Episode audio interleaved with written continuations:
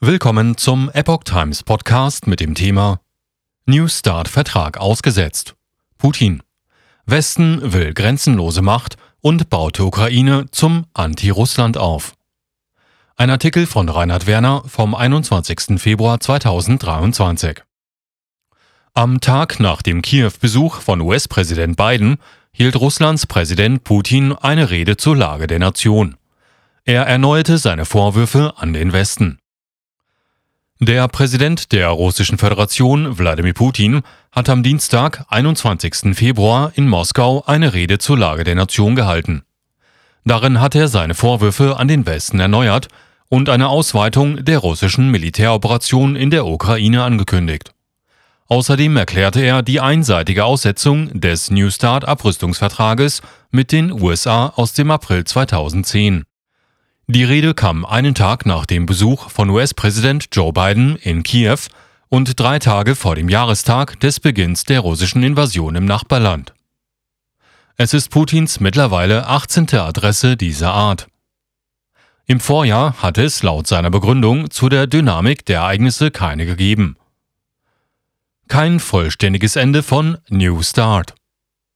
Mit Blick auf die Waffenlieferungen des Westens an die Ukraine erklärte der russische Präsident, Je mehr westliche Langstreckensysteme in der Ukraine eintreffen, desto weiter müssen wir die Bedrohung von unseren Grenzen zurückdrängen. So Putin. Offenbar bewusst im Kontext des jüngsten Besuchs von US-Präsident Joe Biden in der Ukraine erfolgte auch die Aussetzung des New Start-Vertrages. Der Vertrag verbietet sowohl den USA als auch der Russischen Föderation mehr als 1550 nukleare Sprengköpfe auf bestimmten Trägersystemen einzusetzen. Dazu gehören Interkontinentalraketen, U-Boot-gestützte ballistische Raketen oder schwere Bomber. Ein vollständiges Ende des Vertrages bedeutet dies jedoch nicht. Russische Medien zitieren Putin mit der Aussage ich bin gezwungen, heute zu verkünden, dass Russland seine Teilnahme am Vertrag zur Verringerung der strategischen Nuklearwaffen aussetzen wird. Ich wiederhole, Russland zieht sich nicht aus dem Vertrag zurück, nein, es setzt seine Teilnahme aus, sagte Putin.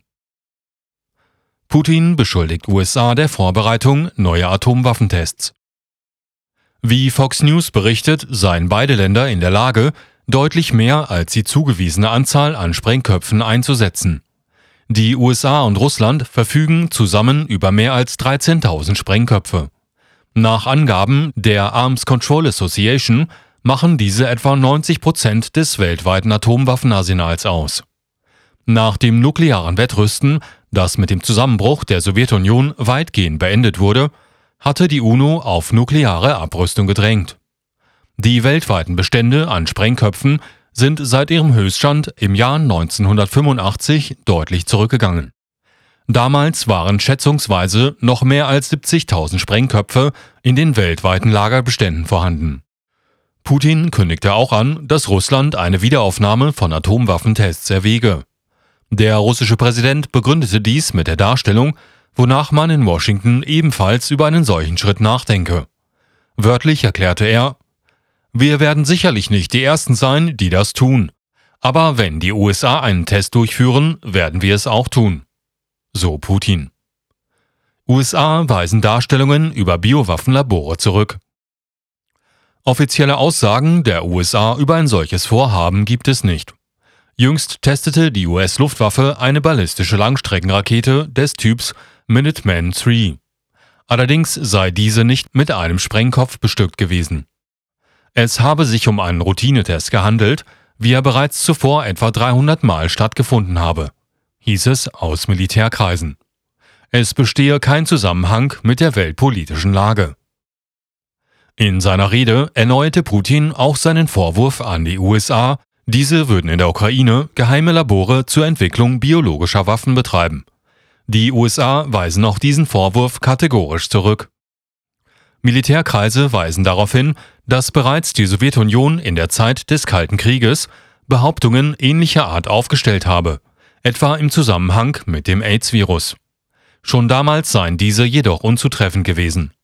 In der Ukraine gebe es lediglich allgemeine medizinische Forschungslabore, an denen US-amerikanische Partner mitwirken. Solche Kooperationen habe jedoch auch Russland in der Vergangenheit gepflegt. Putin sieht sich durch Merkel-Aussagen zum Minsk-Abkommen bestätigt. Bezüglich seiner erneuten Darstellung, wonach der Westen hinter dem Rücken Russlands eine Hochrüstung der Ukraine angestrebt habe, während der Kreml sich um eine friedliche Konfliktlösung bemüht habe, hat Putin jedoch eine Kronzeugin. Im Dezember hatte Deutschlands Altbundeskanzlerin Angela Merkel in einem Interview mit der Zeit erklärt, es war uns allen klar, dass das ein eingefrorener Konflikt war, dass das Problem nicht gelöst war, aber genau das hat der Ukraine wertvolle Zeit gegeben. Und das Minsker Abkommen 2014 war der Versuch, der Ukraine Zeit zu geben. Sie hat diese Zeit auch genutzt, um stärker zu werden, wie man heute sieht, sagte Merkel. Der Kreml sah sich durch die Aussage in seiner Einschätzung bestätigt, dass der Westen keine Friedenslösung für die mehrheitlich von ethnischen Russen bewohnten Donbass-Gebiete wollte. Stattdessen solle die nationalistische Führung in Kiew Zeit für die Aufrüstung erhalten, um eines Tages militärisch im Donbass vollendete Tatsachen schaffen zu können. Der Westen habe zu keinem Zeitpunkt Druck auf die Ukraine entfaltet, das Abkommen, das unter anderem erweiterte Autonomierechte für den Donbass beinhaltet habe, umzusetzen. Nicht nur Präsident Petro Poroschenko, der das Abkommen unterschrieben hatte, zeigte sich wenig entschlossen, den Friedensplan voranzubringen.